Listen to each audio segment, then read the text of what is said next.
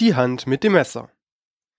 Es war ein kleines Mädchen, das hatte drei Brüder, die galten bei der Mutter alles, und es wurde überall zurückgesetzt, hart angefahren und musste tagtäglich morgens früh ausgehen, Torf zu graben auf dürrem Heidegrund, den sie zum Kochen und Brennen brauchten.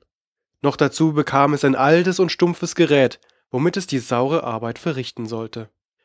Aber das kleine Mädchen hatte einen Liebhaber, der war eine Elfe und wohnte nahe an ihrer Mutter Haus in einem Hügel, und so oft es nun an dem Hügel vorbeikam, so streckte er seine Hand aus dem Fels und hielt darin ein sehr scharfes Messer, das von sonderlicher Kraft war und alles durchschnitt.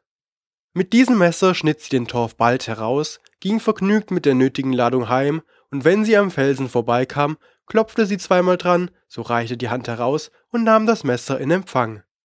Als aber die Mutter merkte, wie geschwind und leicht sie immer den Torf heimbrachte, erzählte sie den Brüdern, es müsse ihr gewiss jemand anders dabei helfen, sonst wäre es nicht möglich. Da schlichen ihr die Brüder nach und sahen, wie sie das Zaubermesser bekam, holten sie ein und drangen es ihr mit Gewalt ab. Darauf kehrten sie zurück, schlugen an den Fels, als sie gewohnt war zu tun, und wie der gute Elf die Hand herausstreckte, schnitten sie sie ihm ab mit seinem selbeigenen Messer. Der blutende Arm zog sich zurück, und weil der Elf glaubte, seine Geliebte hätte es aus Verrat getan, so wurde er seitdem nimmermehr gesehen.